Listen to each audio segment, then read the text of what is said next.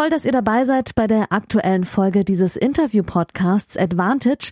Hier bekommt ihr kostenlos die erste Hälfte des Gesprächs der neuen Folge.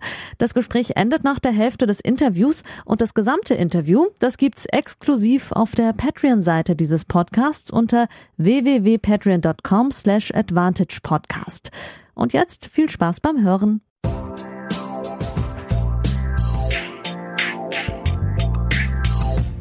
Frohes neues Jahr euch allen, liebe Patreon-Hörerinnen und Advantage-HörerInnen. Herzlich willkommen in 2022. Herzlich willkommen zur Folge 63 und dementsprechend der ersten Folge in diesem neuen Jahr. Und dafür habe ich mir einen der ja, spannendsten Tennispersönlichkeiten ähm, in Deutschland hier in den Podcast eingeladen. Immer noch blutjung mit 21. Hallo und frohes neues Jahr, Rudi Mollecker. Servus, hi, frohes Neues, dir auch, euch auch. Dankeschön und danke dir, dass du äh, ja mitten äh, in deiner Vorbereitung dir äh, ja ausführlich Zeit nimmst für diesen Podcast. Ähm, da freue ich mich sehr darüber. Ähm, ihr werdet als Tennisfreaks äh, Rudi Mollecker natürlich kennen. Nur noch ein paar Stichworte zum Anfang.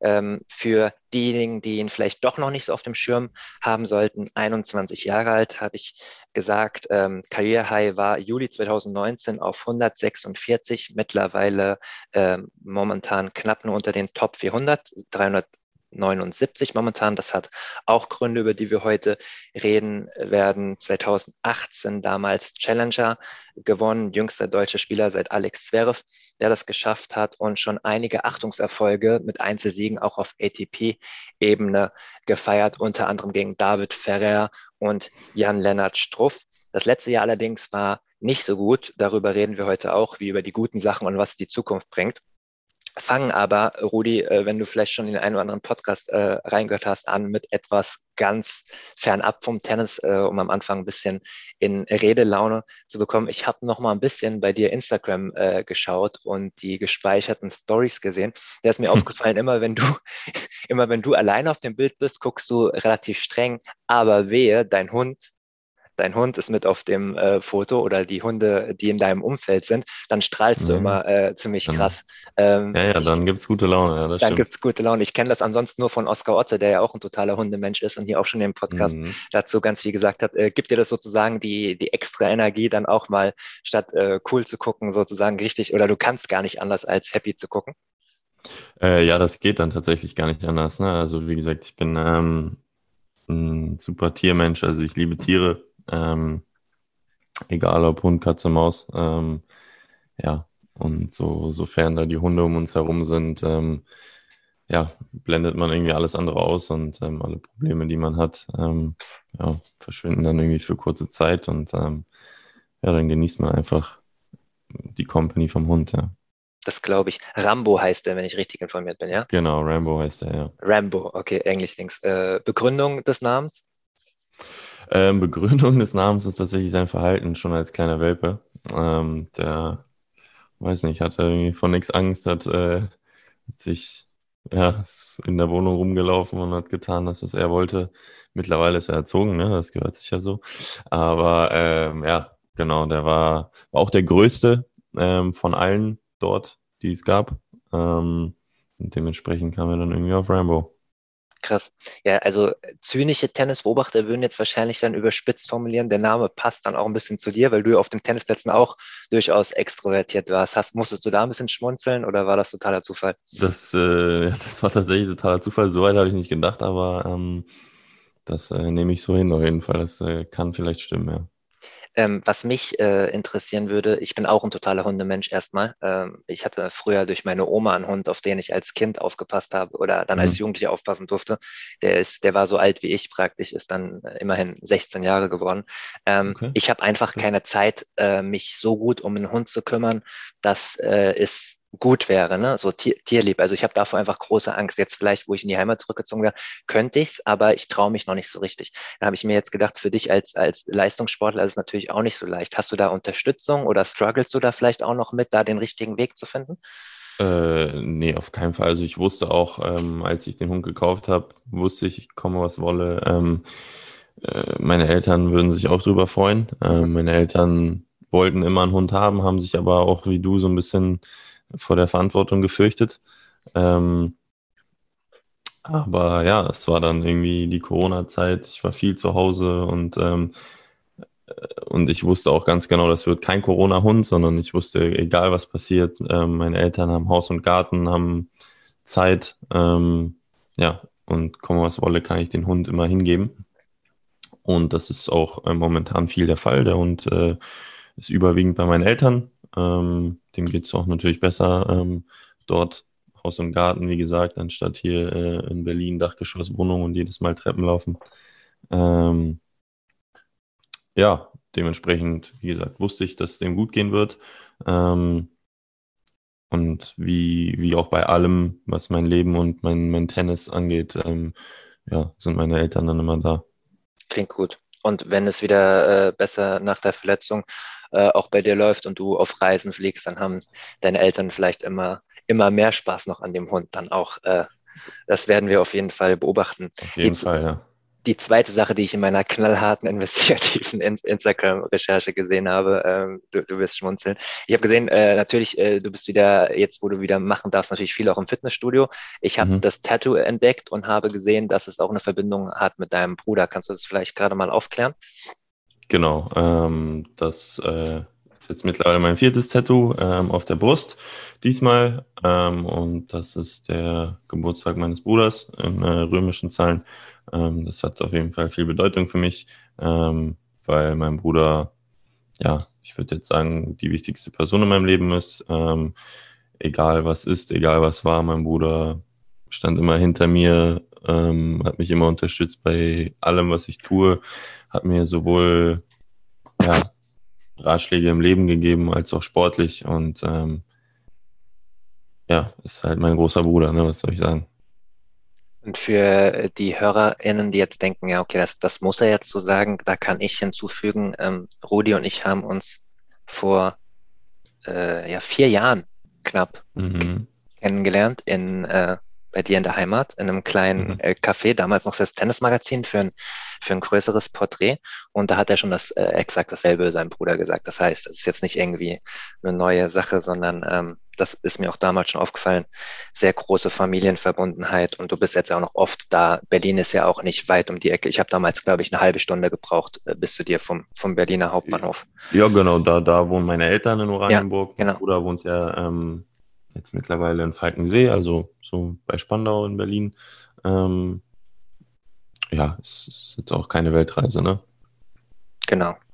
Genau, also wie gesagt, wir kennen uns beruflich vier Jahre. In diesen vier Jahren ist extrem viel passiert. Bevor wir richtig einsteigen, wer, wir haben eben gerade über Instagram schon geredet, wer Rudi äh, folgen möchte, kann das auf Instagram tun unter dem Namen Rudi Mollo äh, wie sein äh, Nachname angefangen, dann aber nur ein O hinten dran nach dem Doppel-L. Und diesen Podcast könnt ihr folgen unter Advantage-Podcast auf Instagram, auf Twitter at AdvantagePOD und auf Facebook ausgeschrieben Advantage Podcast. Und natürlich auch an dieser Stelle, auch in der 63. Folge, ein Riesendank an meine Patreons. Es sind ein bisschen weniger geworden, natürlich über, äh, über den Jahreswechsel, was ich total nachvollziehen kann, weil ich auch ein bisschen Piano gemacht habe. Die Gründe habe ich euch im letzten Podcast ähm, ja, begründet und ab jetzt geht es aber wieder äh, steil vorwärts, so wie ihr das gewohnt seid. Jede Woche eine Folge. Im Monat sind das fünf Euro, für die ihr dann die Folgen immer zuerst und in ganzer Länge äh, bekommt. Und ab dem sieben Euro Pledge könnt ihr eigene Fragen stellen, wie das heute zum Beispiel unter anderem der Philipp getan hat an Rudi. Nächste Woche fliege ich nach Australien und äh, werde dann auch von dort berichten, wie ich das genau mit dem Podcast mache, äh, werde ich euch noch genau aufklären rechtzeitig. Ähm, Rudi, du fliegst nicht nach Australien. Das hat äh, vielfältige Gründe. Der erstmal wahrscheinlich äh, notwendigste Grund äh, fernab von Ranking-Positionen war, dass du verletzt warst. Ich habe gelesen, dass du eine OP haben musstest am fünften mhm. Mittelhandknochen deines Schlagarms.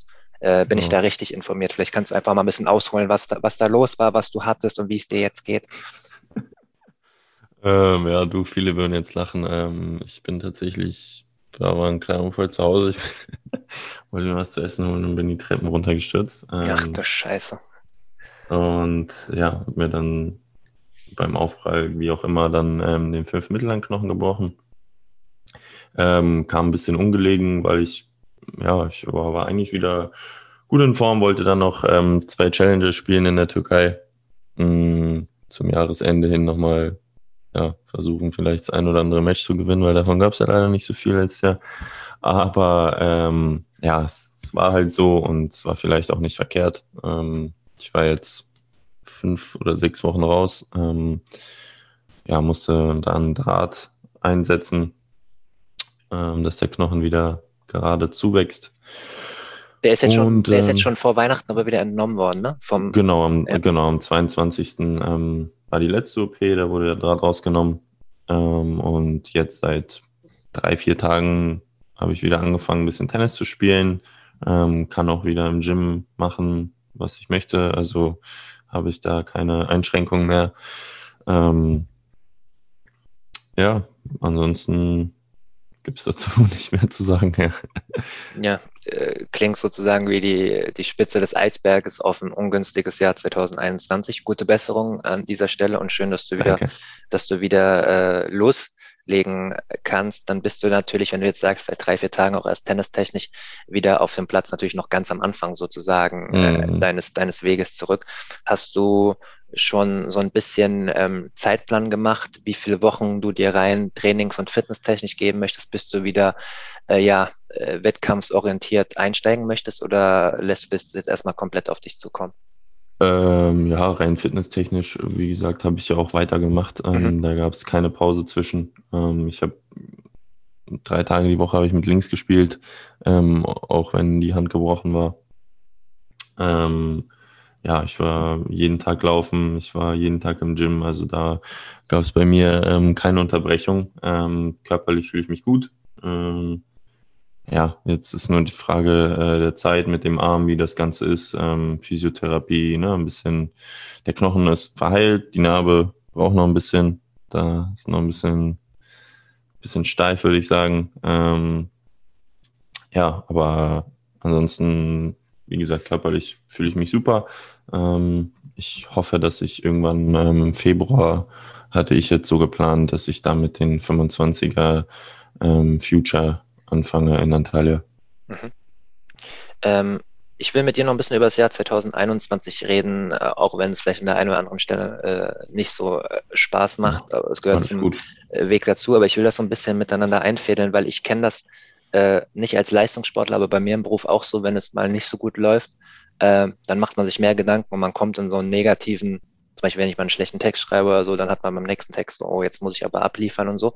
Du hast das in einem, in einem Interview oder in einem, in einem Feature-Text letztens auch so ähm, beschrieben, dass mit äh, Zitat, mit jeder Niederlage, mit, Nieder, mit jeder Niederlage, mein Gott, wachsen die Selbstzweifel hast du unter anderem gesagt. Jetzt ist es tatsächlich ja so gewesen, dass du 2021, wenn ich mathematisch richtig gezählt habe, 7 zu 23 gespielt hast und seit Stuttgart auch nur drei Matches gewonnen hattest. Also die letzten Monate warst du halt in so einem Negativstrudel. Ähm, wie, wie fühlt man sich, während das passiert? Ich stelle es mir total schwer vor. Danke für die Statistik erstmal.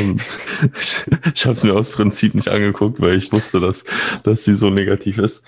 Ähm, aber gut zu wissen auf jeden Fall.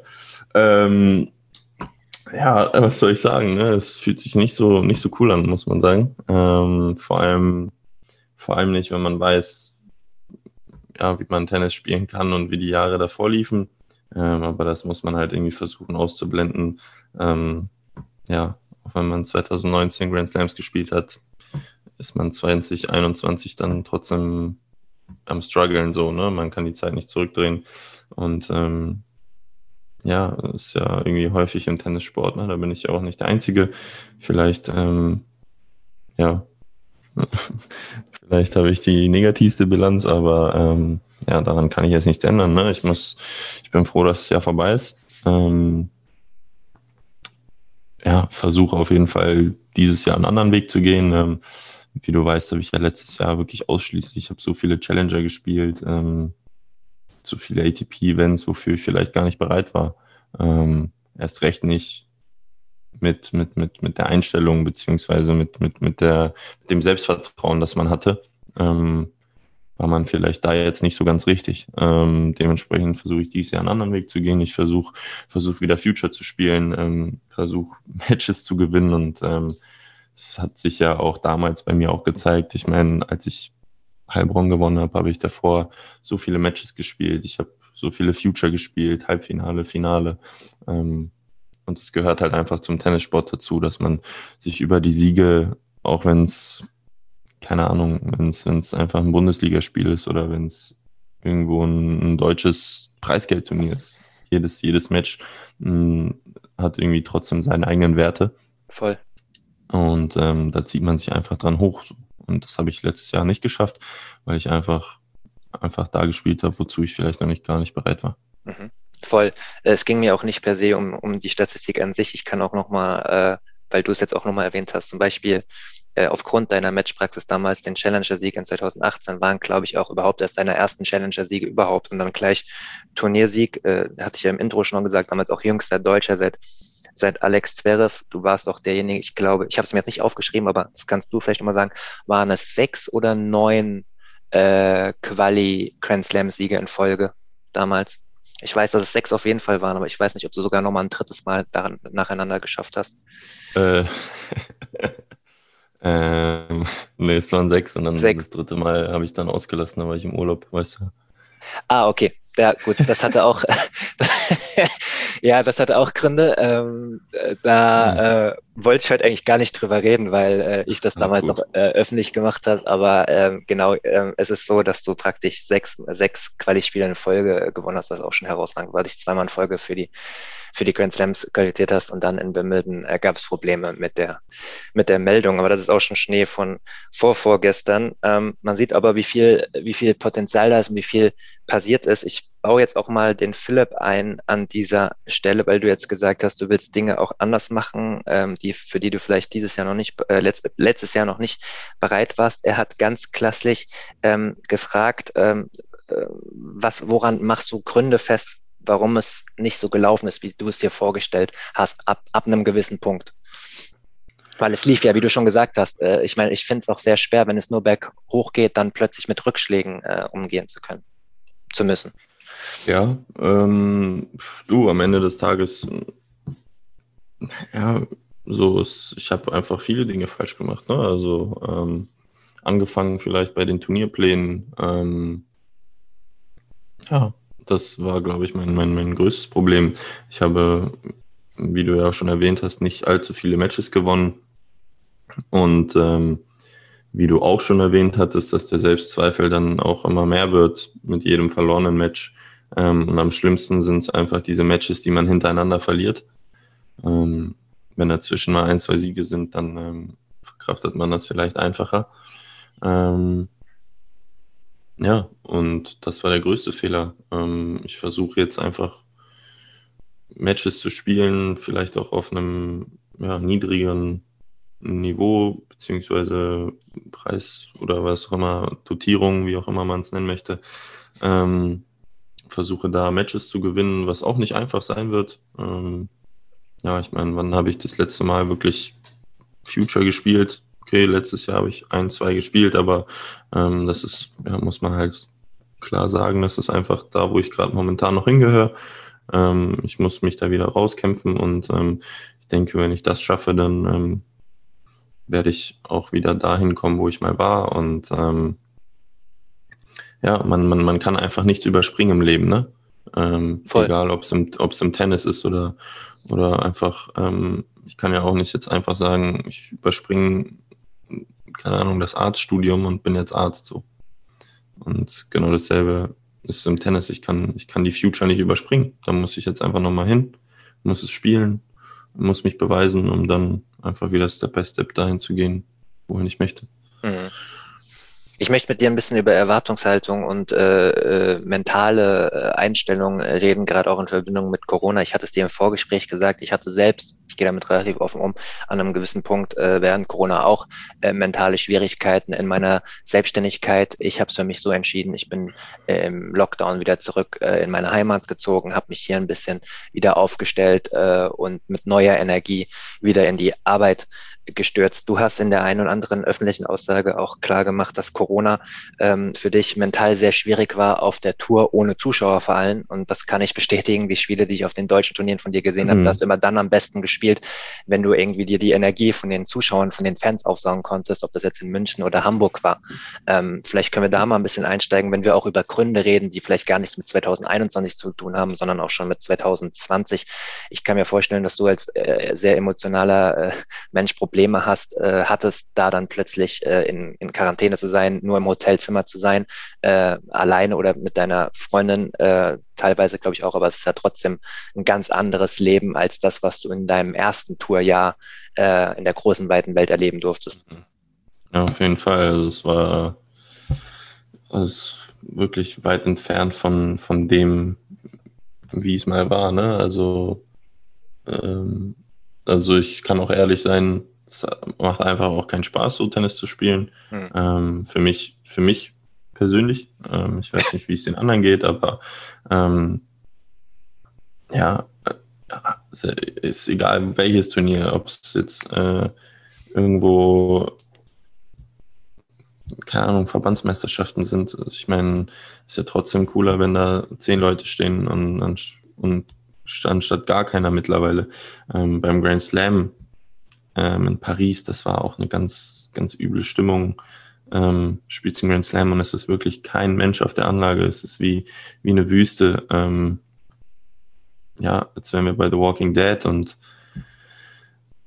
man verlässt das Zimmer nicht, man wartet nur auf seinen Corona-Test. Ähm, man, man, also ich weiß jetzt nicht, was, was, was hat das denn, was hat das denn mit dir gemacht? Also äh, kannst du dich da noch an Gefühle erinnern oder so? Warst du komplett oh. verzweifelt, traurig, hast du keinen Bock gehabt, wolltest du abreisen? Ähm, ja, ich, ich bin ja generell so ein, so ein, so ein Mensch, der, der das braucht, ne? der das, ja, der das Leben drumherum braucht, der, der das Gefühl haben muss, dass das nicht alles irgendwie nur Tennis ist. Also mhm. ähm, es macht mir, es macht mir auch Spaß, ähm, in Hamburg bei, bei, bei, bei 7000 Leuten zu spielen, an, an, anstatt dass da wirklich nur, nur drei Leute im, im Stadion sitzen. Äh, mein Coach, der Coach von dem anderen und äh, ja, vielleicht noch ein Physio oder so, ne? Und es ist schon hart. Also das Gefühl ist wirklich unbeschreiblich, weil wenn du dann in Paris auf dem Zimmer sitzt, du reist an oder Paris ist jetzt mal ausgenommen Paris. Ich habe ja letztes Jahr habe ich noch ähm, Quali Australien gespielt in Doha ja. Und das war auch ganz übel. Ähm, ich bin da angereist und alles, was ich vom Doha gesehen habe, war das Hotel und die Anlage ähm, und das war halt krass. So ich, ich bin zum, es war mein erstes Mal in Doha, ein cooles Land von außen hin. Alles, was ich gesehen habe, äh, war aus dem Taxi Richtung Hotel und dann im Shuttle hin und her Anlage Hotel. Und da dachte ich mir so krass. So, es war das erste Mal, dass ich irgendwo hingeflogen bin zu, zu, zu einem Grand Slam.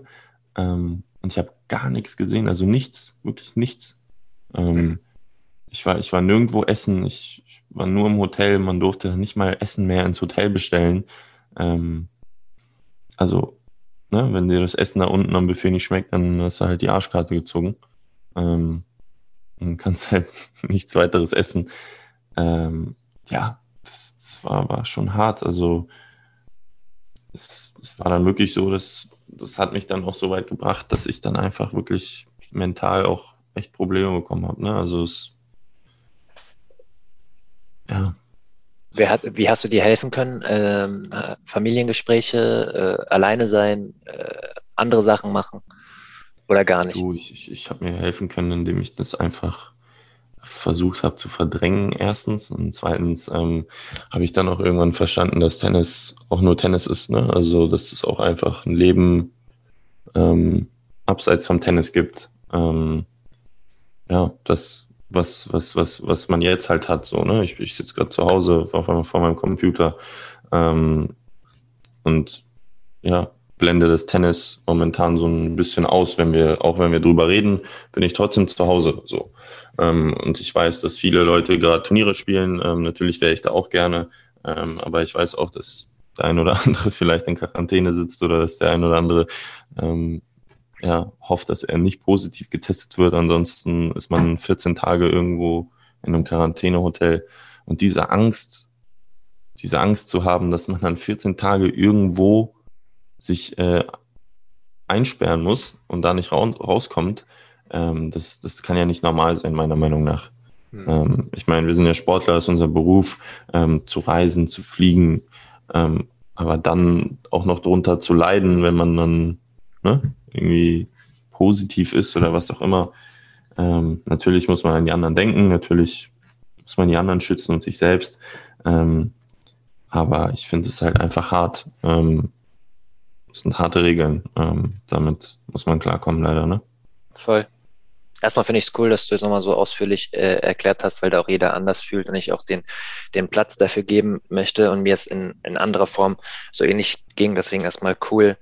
Ähm, dazu, wenn wir darüber reden, über Corona und Quarantäne, wir nehmen auf Montag, 3. Januar mittags. Äh, kurz vor der Aufnahme habe ich von einem französischen Kollegen den ich auf Twitter von der L'Equipe abonniert habe, die neueste Meldung bekommen, dass äh, Richard Gasquet äh, positiv ist und sich jetzt auch äh, zurückgezogen hat von dem Turnier, das er spielen wollte. Der hat eins der kleineren, also der ist nicht beim ATP Cup, sondern er hätte in 250er äh, gespielt und ist jetzt in Quarantäne. Ähm, und ich habe heute Morgen auf Twitter auch die neuesten Zahlen aus Victoria, dem Staat in Australien, gepostet. Die haben äh, alleine heute über 8000 Fälle, jetzt auch in Australien. Äh, ich fliege in einer Woche, wenn das dann mit Omikron so weitergeht, wird das auch uns auf jeden Fall leider äh, noch weiter begleiten. Und ich werde mich jetzt auch ähnlich wie die Sportler isolieren müssen, um, um das Risiko klein zu halten, wie du schon sagst, auch ich muss, äh, sobald ich in Melbourne ankomme, negativ sein. Ansonsten gibt es keine Berichterstattung von mir äh, bei den ja, Australien. Und das macht mir auch Angst im Übrigen. Ja, aber Rudi, äh, nur um ehrlich zu sein, mir macht das auch Angst. Also ich äh, habe jetzt schon für mich entschieden, dass ich ab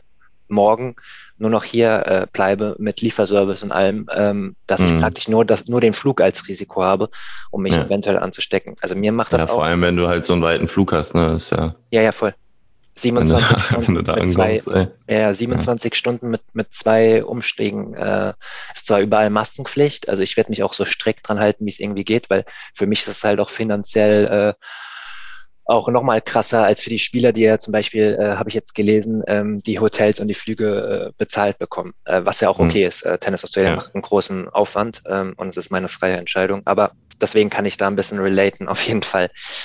Ähm, was ich rausgehört habe, äh, Rudi, ähm, ist, dass du das auch brauchst, dass es nicht nur um Tennis geht, äh, sozusagen, dass du so das Tourleben auch aufsaugen kannst in seiner Vollständigkeit. Das habe ich mir damals auch nochmal aus meinen Aufzeichnungen rausgeschaut, äh, rausgeschaut von 2018, wo du gesagt hast, in der Jugend, wenn es mir schwer gefallen ist, irgendwie zu verzichten oder so, dass du immer dran gedacht hast, äh, dass es ja ein cooles Leben ist, Tennisprofi zu sein und rumzureisen und deine Familie ernähren kannst, etc. Zumindestens diese, diese Freiheit auf den Turnieren ist ja verloren gegangen. Ja, ja und, und das ist es halt, ne? Ich meine, ähm, es ist ein cooler Beruf und keine Frage, ne? Ähm, mit, mit meinen 21 Jahren hm, habe ich Orte gesehen, die manch anderer vielleicht gar nicht sehen wird und ähm, mhm. das muss man auch schätzen, aber momentan ist es ja erst recht gar nicht so, wie sich es andere vorstellen. Ne? Ähm, hey, cool, du bist in Acapulco. Ähm, und was hast du, was machst du da? Gehst jeden Tag an den Strand? Nee, kann ich ja nicht, weil ich muss ja im Zimmer so hocken. Und das ist halt dann irgendwann so, ne? Voll. Da fragt man sich dann schon so, okay, hm, was, worauf verzichtet man hier eigentlich so, ne? Also, ja, deswegen. Mhm. Was ich mich an dem Punkt frage, und ich glaube, das ist das, das Schwierigste jetzt für dich in deiner Situation, äh, die, die Frage ist vielleicht ein bisschen kritisch, aber die, die stelle ich mir. Also wenn du praktisch an dem Punkt, in dem du jetzt bist und an dem Punkt, an dem du warst, du willst, du, du trainierst gut, du willst die Erfolge sammeln, aber du willst halt auch dieses Leben aufsaugen. Jetzt ist das, dieses Tennisleben auf unbestimmte Zeit nicht so da, wie es mal war. Wie glaubst du, kannst du es mit, für deine Umstände schaffen, dich trotzdem, so gut es geht, auf Tennis zu fokussieren, weil du ja sozusagen Nachholbedarf hast, äh, mhm. ohne dass du wieder in diesen Trott reinkommst, oh, Tennis ist mein Beruf, ich muss mich nur auf Tennis konzentrieren. Also das stelle ich mir halt sehr schwer vor. Ja, ähm, du, da denke ich einfach, dass die, ähm, ja, die Leute, die um dich herum sind, ganz wichtig sind. Ne? Vor allem jetzt erst recht. Also, ähm, ja, früher war es ja so, okay, ähm, hast dann einen Coach dabei, was auch immer, aber du konntest ja trotzdem mit anderen Spielern irgendwie in die Stadt gehen und was essen gehen und was auch immer. Und jetzt ähm, ist es ja so, dass du quasi den ganzen Tag mit deinem Team verbringst. Ähm, ja, und da musst du halt auch einfach die, die, die richtigen Leute haben, die, die richtige Gespräche führen, die, die dir mental helfen, ähm, die positiv sind, das vor allem ne, in so einer Zeit. Ähm, ja, ähm, aber ich, wie du auch schon sagst, ich habe so viel Nachholbedarf, dass das, äh, ja, dass für mich momentan wirklich Tennis an erster Stelle steht. Ähm, ich habe Lust zu spielen, ich, ich kann es gar nicht mehr erwarten, wieder äh, Turniere zu spielen. Ähm, ja, du, ich, ich, ich bin so weit weg von dem, wo ich hin möchte, mh, mm, dass ich einfach jetzt nur Tennis spielen möchte, egal in, in, in welcher Situation. Ähm, ich würde mich da jetzt auch äh, hinstellen, auch wenn ich nur das Match spielen kann und sonst nur den ganzen Tag im Zimmer äh, liegen müsste. Ähm, weil ja, ich möchte einfach Tennis spielen, egal, egal wie es ist. Verstehe. Ähm, du hast jetzt wieder deinen Vater und Benjamin Thiele sozusagen um dich äh, geschart, erstmal äh, genau. als seine alten, äh, bekannten äh, Weggefährten. Ähm, du hattest ja auch schon äh, paar sehr renommierte Trainer, ich nenne mal nur ein paar, Jan Feldhösch, den Phil Tillikain und Jan de Witt, äh, glaube ich auch mal. Ähm, wenn man mit Leuten äh, über dich redet, äh, kommen sehr wenig negative Sachen eigentlich mittlerweile. Ähm, mhm. Der einzige Punkt, der immer wieder auftaucht, ist das, dass es halt mit verschiedensten Trainern nicht geklappt hat. Ähm, mhm. Wenn wir vielleicht das Kapitel äh, Fehler, was man besser machen, abschließen können, ähm, wie siehst du denn die Punkte mit den Trainern? Also zum Beispiel damals äh, mit Jan Feldhüß haben alle gesagt, dass der dir total gut tut und dann habt ihr euch relativ früh getrennt. Wie siehst du das dann so in der Retrospektive? Das war der erste frei zugängliche Teil der neuen Folge. Die zweite Hälfte hört ihr exklusiv auf der Patreon-Seite www.patreon.com slash advantagepodcast.